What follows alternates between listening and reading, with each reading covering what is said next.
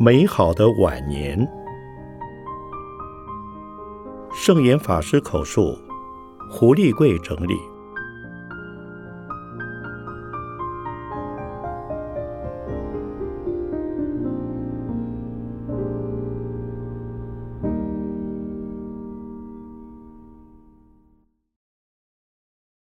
最后一次美国行。二零零六年十月至十二月记事。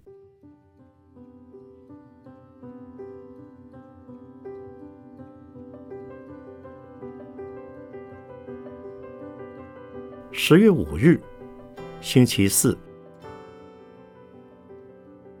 上午，在法鼓山国际会议厅，为内部的专职菩萨及僧众做了精神讲话。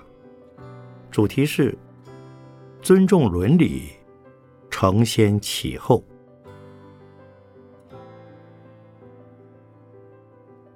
午后，中国大陆国家宗教局局长叶小文先生，协同外事司长郭维女士一行人，借着到台湾出席会议之便，上法鼓山来看我。叶小文局长及。齐小飞副局长每回到台湾访问，必定会来看我。倒不是因法鼓山有多少信众，而是他们认为我在台湾发挥一股深远的影响力。叶局长此行来访，特别拟了一则文稿，题为《法鼓印象》，并且当众读出。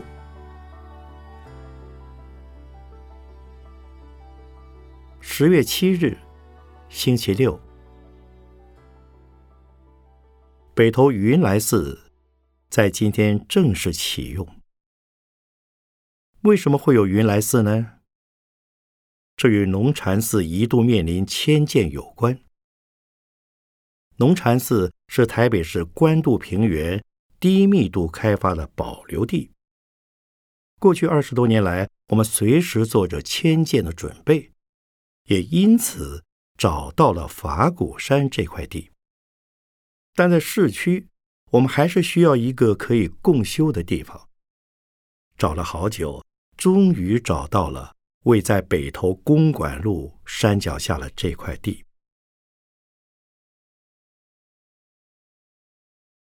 我们找地总是周折不断，法鼓山如此，云来寺也是。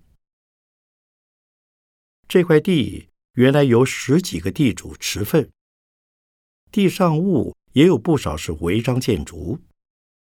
后来我们一家一家去拜访，和地主一次又一次洽谈，终于把地买进来了。土地买进之后，首先要拆除地上物，使能整理成一块比较完整的土地。可是，在这之中，有一块地是台北市政府的水沟用地，要处理这块地，并不是向市政府购入即可，而是要取得土地周边所有住户的同意才能进行。因此，又花了好长一段时间沟通。等到水沟用地的问题解决了，后头却还有更大问题。这块地的地底下原来是一条河道，最深处有一二十公尺。工程人员在埋设地基时发现了许多流木，这代表以前这地方不仅是河道，而且是在海边。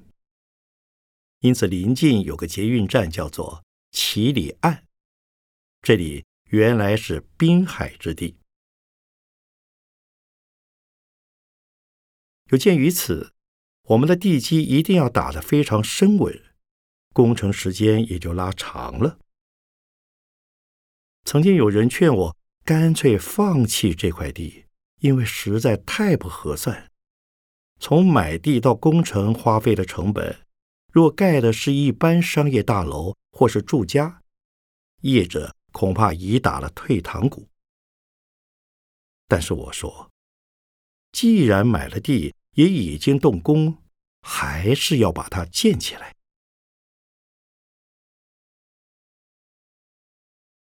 最初，我们把这个地方换为新农禅寺，因为它是因农禅寺而有的。没想到邻近居民一听说是新农禅寺，以为准备建庙，又想着农禅寺的信徒很多。参加法会的人不少，将来这里起了庙，进出的人多了，忧心平静的生活会被打扰。其实从法律面来讲，学校四周规定不能起庙，但是此地距离临近小学已有一段距离，也不在人口密集的市区中心，属于合法的建筑。但是我们急流勇退，把这个地方改为办公的行政大楼。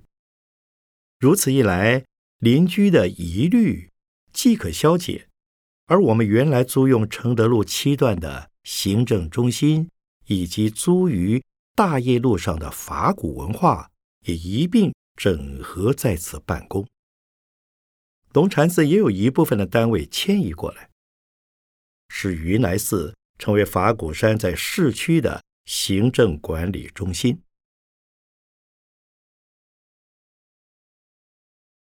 云来寺在今天举行启用典礼，而不称落成典礼，因为我们没有任何宗教的仪式，也不会敲锣打鼓或者放鞭炮，就是内部的工作人员和信众代表参加。典礼由方丈和尚主持。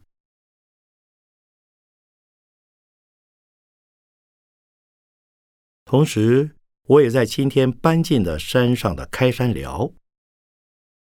我住进开山寮以后，觉得室内不大通风，特别是在我寮房里的木柜，经常传出一种刺鼻的异味，住得很不舒服。但还是住下来了。润泰集团总裁银眼梁菩萨知道以后，他说一定要改善。务必改到师傅能住为止。因此，橱柜和天花板后来都改过了。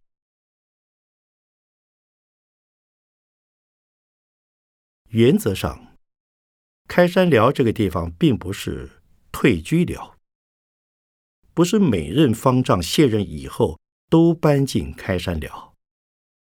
其实这地方也住不了多少人。将来方丈退居以后，如果年纪大了，可以住到山上安养的地方；若还年轻，退居以后便是入众随众。开山寮的全称是开山纪念寮。现在是我住的地方，将来我不在人世以后，这里会开放参观，成为一个。纪念创办人的地方。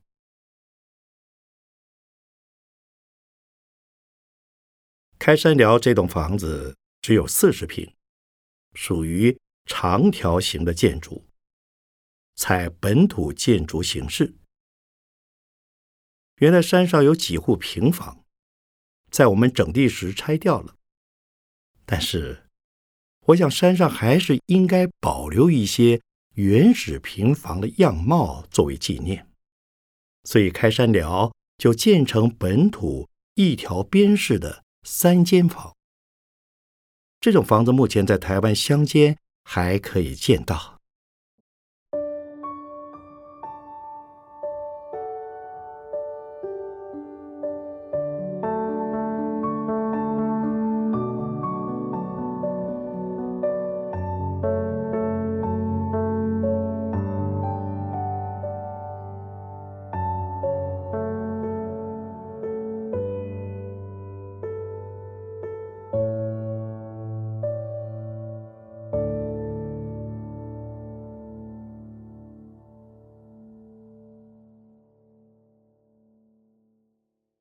十月十四日，星期六。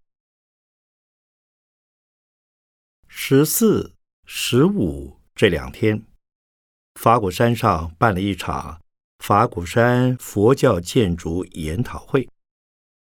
我在首日的开幕式到场做了致辞，讲题是法鼓山建筑理念及目的。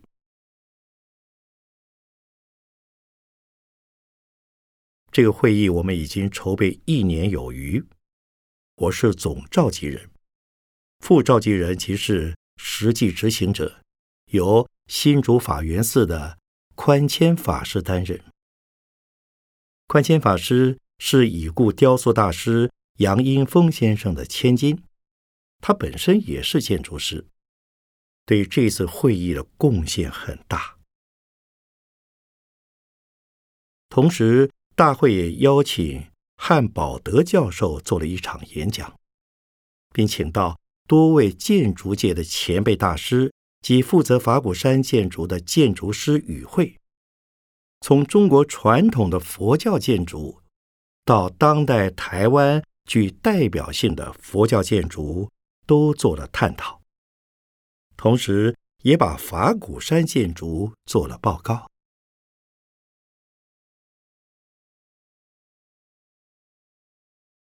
十月十八日，星期三，第一届圣言思想与当代社会国际学术研讨会在台北圆山饭店举行。这是由圣言教育基金会主办，由圣基会的董事杨培教授策划，邀请到中央研究院院士杨国书先生。美国哥伦比亚大学教授于军芳女士，堪萨斯大学史蒂文生教授及田纳西大学罗梅如教授等十七位中外学者，对于我的思想和当代社会的关系展开深度的探讨和对话。我也在下午的闭幕式做了致辞，向与会学者。及现场听众分享如何研究我走的路。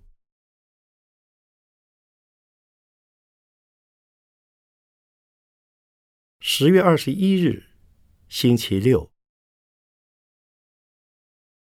法鼓山三门口外的来迎观音铜柱像和灵山圣境石揭幕式，在今天上午举行。典礼由方丈和尚果东法师主持，我也到场关怀大家。受邀出席的贵宾有菲律宾航空顾问宋立民先生、飞航总经理林美丽女士及其同修王丕曾先生。他们是代表飞航总裁陈永栽先生而来。陈总裁。是来迎观音铜柱像的捐助者。另外，影星林青霞菩萨及我苏家的晚辈也都到了，现场有上千信众观礼。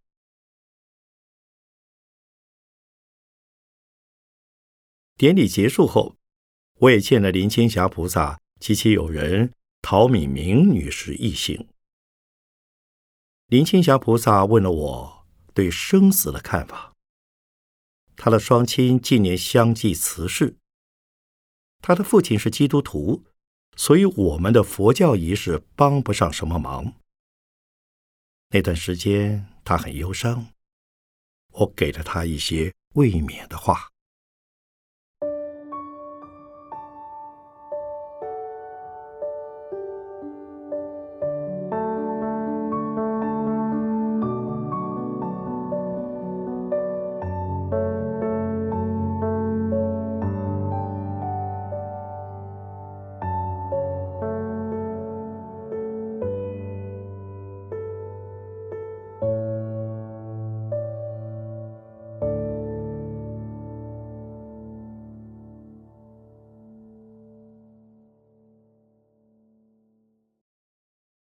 十月二十三日，星期一上午，伊利到台大医院洗肾，晚间从京社出发到桃园中正机场，搭机飞往美国。这次的美国行在纽约停留了月余，直至十二月四日才从纽约返回台北。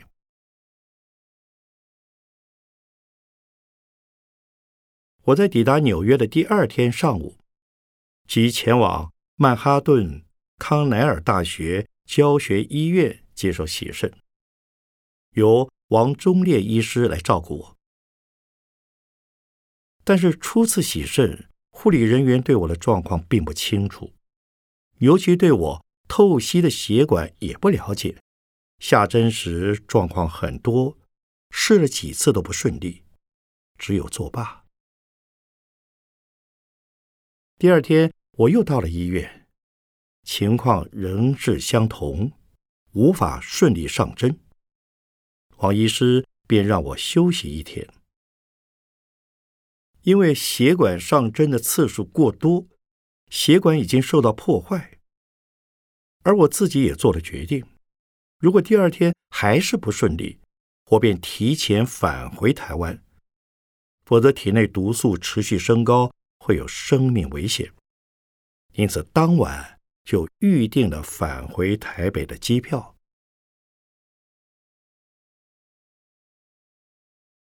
到了星期五，下针就顺利多了，也可能是换了一位资深的护理人员，他对我的血管好像很熟悉似的，上针非常顺利。同时，王医师为我加了一种。抗凝血剂。此后我在美国洗肾都很顺利。替我下针的护理长是爱丽丝内利亚女士，另有一名护士尤波里都塔女士从旁照顾我。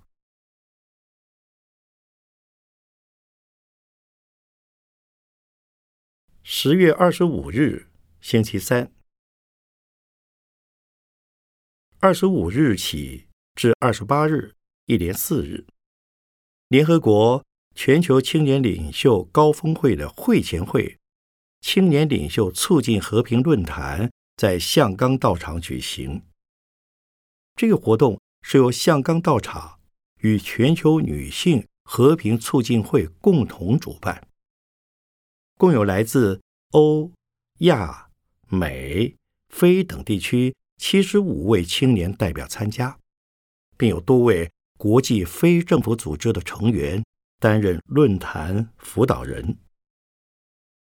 我在二十六日的开幕典礼及二十八日的闭幕式都做了简短演说，讲题分别为“和平从我们的内心开始”以及“用慈悲心拯救世界”。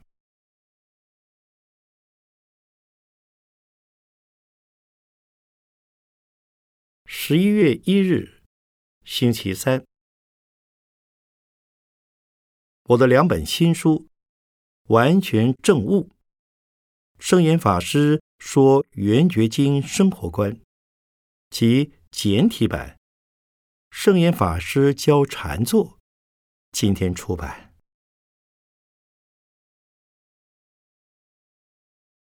《完全正悟》一书。是从我的英文著作翻译而来，内容是我在东初禅寺讲的《圆觉经》讲录，由长华法师及叶文可居士翻译，法古文化出版。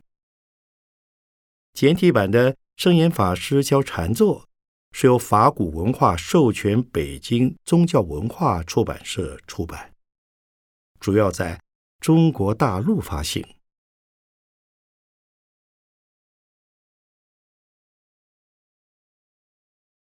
十一月四日，星期六，外出拜访任俊长老及沈家珍老居士。先是上午前往新泽西州的同静兰若向任俊长老礼座。长老对我非常照顾，我相信他对所有人都是这么慈悲。东珠禅寺每次举办法会，不论我在不在场，长老一定莅临。或者我回台湾，或者不在纽约，长老便来代我讲经。我在美国时期，能够这样相助代我讲经的长者，除了仁俊长老，还有一位李恒月长者，他们都是应顺长老的弟子。因此。即便我不在纽约，东出禅寺仍是照常维持每周日的定期讲经。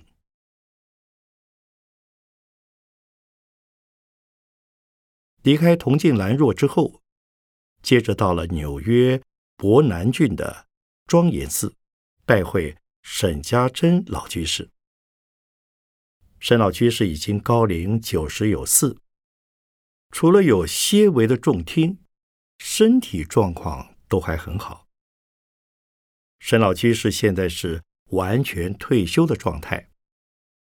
他把庄严寺和美国佛教会的法务都交出来了。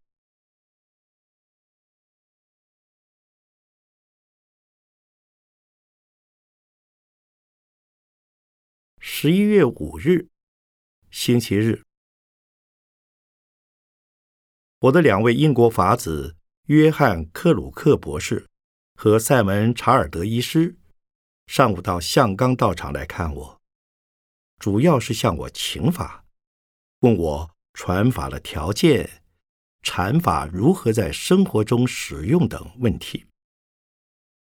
我告诉他们，当我在世的时候，他们要传法必须让我知道；我过世之后。他们可以直接向西方人传法，但是要有条件。这是当初我传法给他们已经定出的规定：第一，对佛法要有正确的知见；第二，要有老师的认可；第三，要有弘法的热忱。具备这三个条件。就可以传法给下一代的人。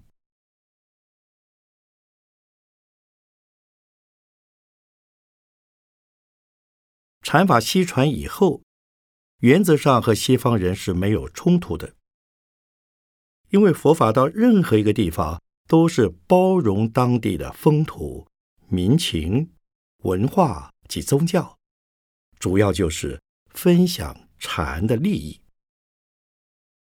至于在日常生活中如何应用禅法，过去我也讲了很多。禅法从来不离生活，就是在生活中使用的。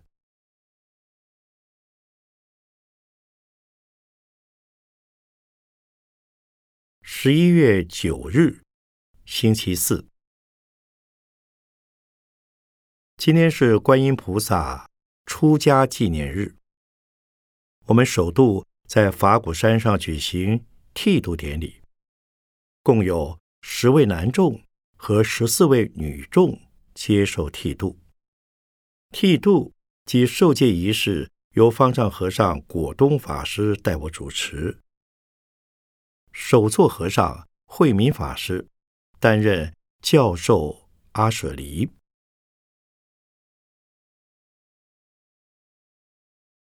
我因人在美国，没有办法亲自主持。但是这些人仍然是我的弟子。我不在台湾的时候，由方丈和尚代替我受戒；我在世的时候，仍是大众的医指师。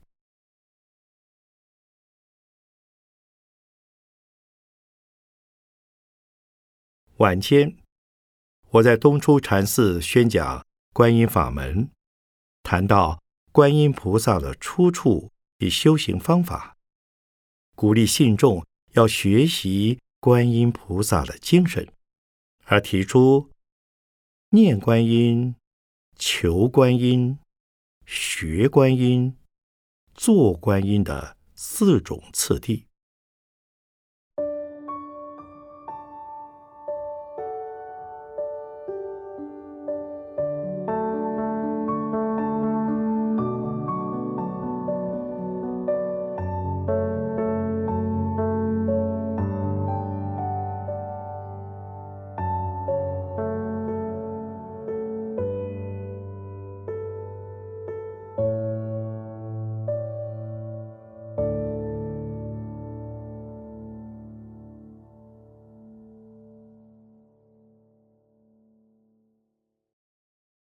十一月十一日，星期六，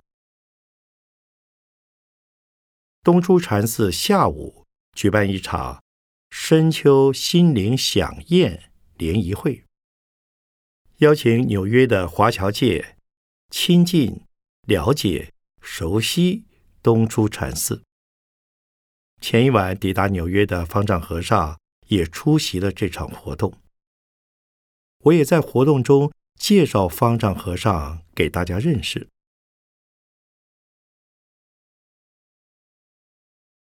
当天出席的侨界贵宾，多数都是第一次见到我，少数是我过去见过的，包括驻纽约台北经济文化办事处处长夏立言先生与夫人郑丽媛女士，新泽西州州长办公室代表。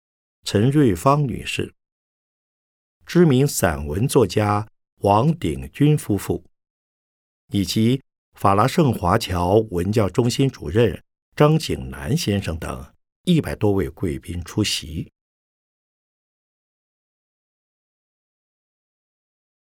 我们用餐叙的方式招待他们，也在餐叙中宣布东出禅寺即将迁址。东珠禅寺现有的地方太小，我们一直希望找到一个比较大的地方，继续为当地服务。我们办这个活动主要的想法是希望大家能够支持未来的募款活动。至于日后这些贵宾是否真的支持，乃是不可得知。其实，举办募款相关的活动。只能保持联谊心态，不能够指望与会者必然支持。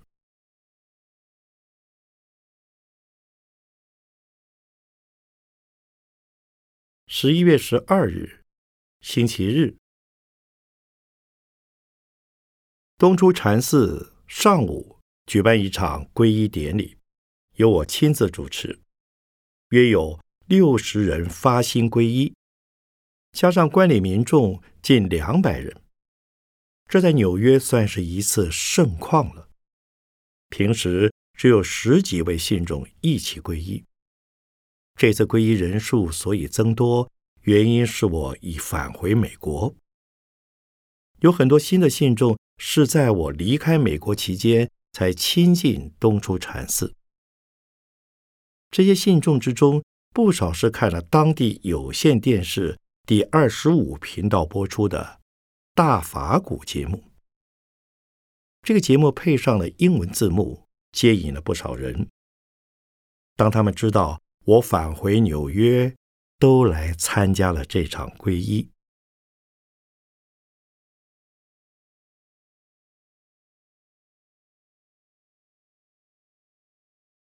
十一月十六日，星期四。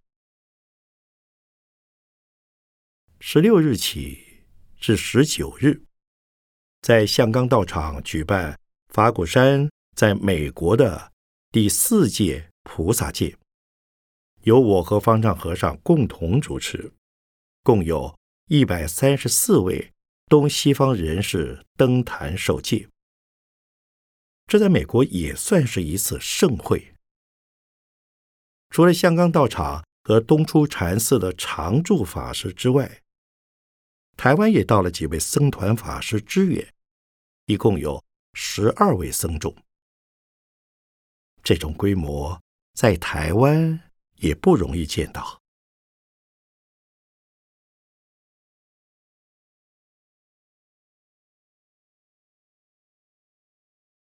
十一月二十四日，星期五，此行美国的重点行程之一。便是于二十四日起至十二月三日，在象冈道场举办化头禅时，共有七十五位禅众参加，人数是相当多的。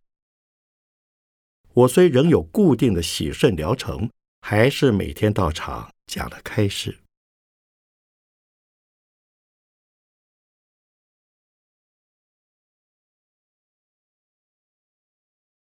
十二月一日，星期五。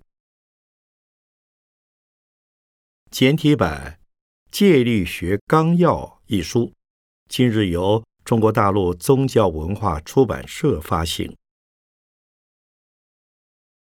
这个好消息我已等了好久。许久以前，就有人盼着这本书能够在中国大陆印行，但总是因缘不具足。这本书最早与大陆读者的见面方式，是透过净慧老法师摘录精华，在内地的一份佛教刊物《法音》连载，成为日后北京中国佛学院。第一届学生上课的教材，但毕竟不是全貌。本书简体版终于在大陆地区发行，对我来说，虽是迟来的好消息，总也是好消息。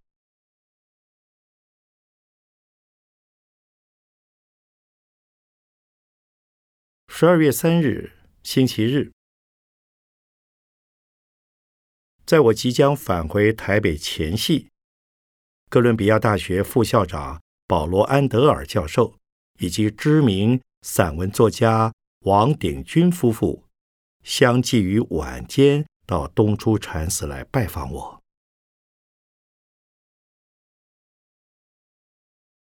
保罗·安德尔教授由哥大东亚语言文化系系主任罗伯·哈默斯教授以及。于军方教授陪同，他们要与我讨论哥大将设置的圣言汉传佛学讲座教授一事。向国际社会推广汉传佛教是我的心愿。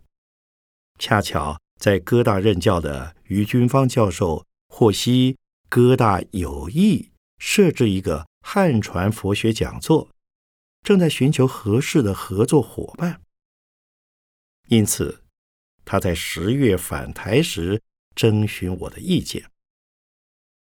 我觉得真是太好了，便则由圣言教育基金会进行接洽此事。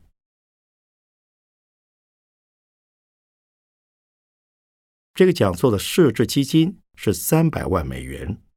由哥大与捐赠者双方各提出一半对等基金。过去，哥大曾设置藏传及日本佛教的佛学讲座，带动了一股研究风潮。这回的汉传佛学讲座是首办。至于经费，一部分是由我筹措，另外。圣言教育基金会也做了专案募款，一共筹足新台币五千万元。保罗·安德尔教授来看我的时候，已经确定这件事，但是募款还在进行，因此这次会晤主要是了解讲座的设置事宜，也交换彼此对于推动汉传佛学的见解和看法。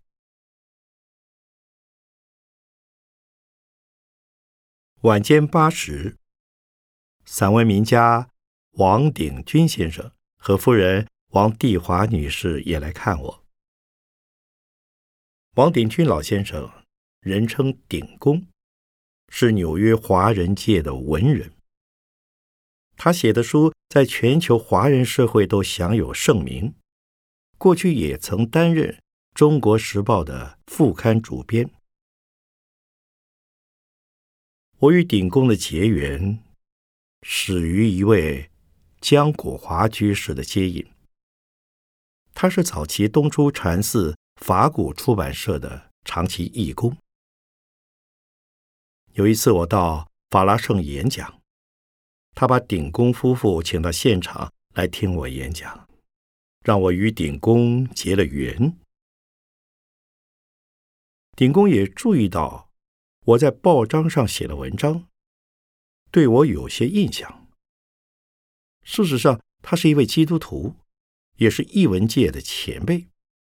他能够赏光听我演讲，又几次专程来看我，使我受宠若惊。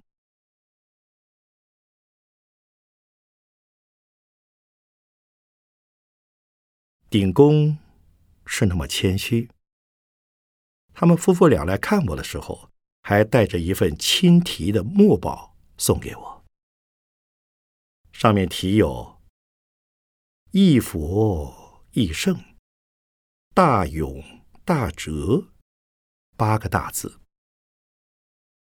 下端则写“圣严法师，学救天人”。圆满究竟，博大精深，弘法救世，无我忘身。大师难逢，大法难闻。弱水一瓢，则及一鳞。破相得真，舍形求神。同体大悲。万花是春，典型为为，忆我出尘。幕后署名，门外后文，王鼎钧、王帝华。这份厚礼，又让我受之有愧了。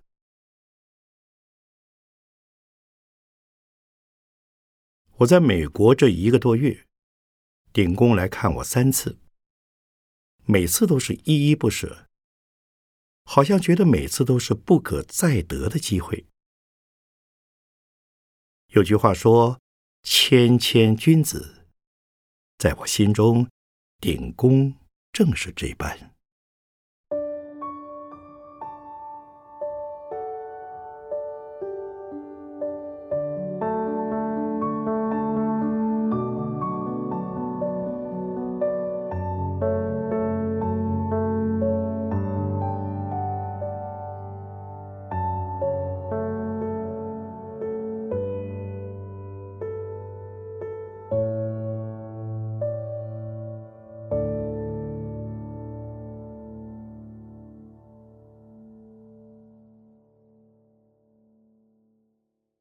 十二月十二日，星期二。知名小说家华严女士协同女儿叶文可、叶文姿及子媳李以化女士，下午到法鼓山来看我。我们交换了写作的心得。我对华严女士的文学造诣非常佩服。叶文可女士，则是为我翻译完全正误的译者之一。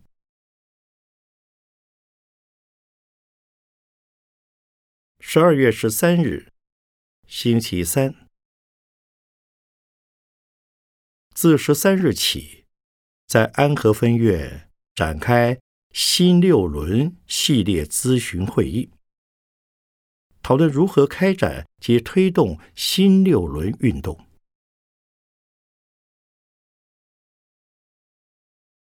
所谓新六轮，指的是家庭、校园、生活、职场、自然和族群等六种伦理。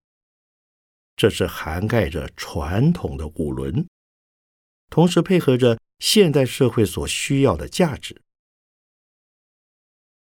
其实我在十多年前就想到伦理运动应该要推广，但是，一般大众对传统五伦的思想不容易接受，因此我提倡从新开始的新六伦，而不拘泥于过去的五伦形式。新六伦推出以后，得到各界的响应支持。我们请教各领域的专家来探讨这项运动的推广。可以说，就在这次咨询会议中确立了新六轮的架构。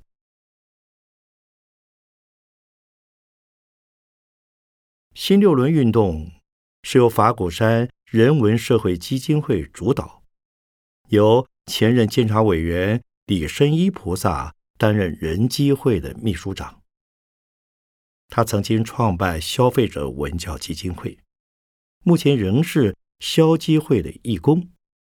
正好这段时期他有空档，我便请他为人机会策划几个活动。除了新六轮以外，防治自杀运动也是请他负责的。人机会所办的活动相当多，在曾纪群菩萨担任执行长期间，我们在中国大陆的北京大学、清华大学、南京大学、广州中山大学，以及在台湾的台湾大学、成功大学和台中的亚洲大学等。七所大学设置了法古人文讲座，成效非常好。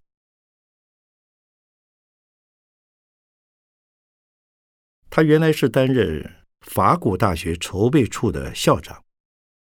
我们筹办法古大学初期，便延请他担任筹备处主任，实际上就是校长。同时，二零零三年创办的。法鼓山社会大学也是由曾校长开创出来，办得非常好。后来社会大学并入了人机会的目的事业，我也请曾校长继续为人机会奉献。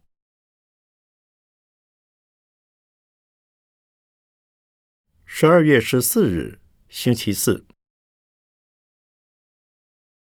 美国旧金山。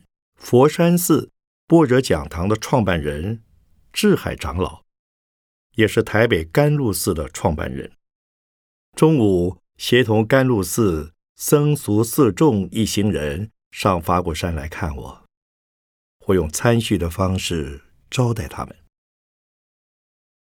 智海长老是我在一九七五年底出抵美国见到了第一个中国法师。他到了旧金山的机场为我接机，并且招待我住进他的道场。一直到现在，我仍对他非常感恩。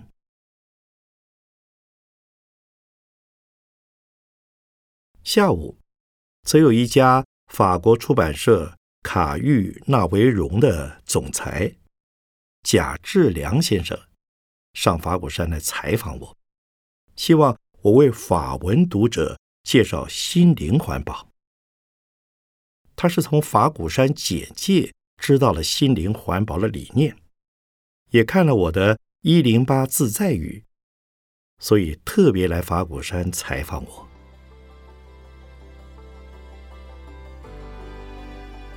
十二月二十三日，星期六，法华中在今天举行落成典礼。晚间则有一场大悦和敬平安感恩晚会，在法鼓山大殿举行。法华中的落成，事前经过两年多筹划，此时已运抵法鼓山。在落成典礼之前，先行举办洒净仪式，包括台北县长等地方首长都到场与会。晚间的感恩晚会，则由荣誉董事会会长刘伟刚菩萨主导。他带了一群工作人员，把活动办得有声有色，以音乐会形式呈现出来。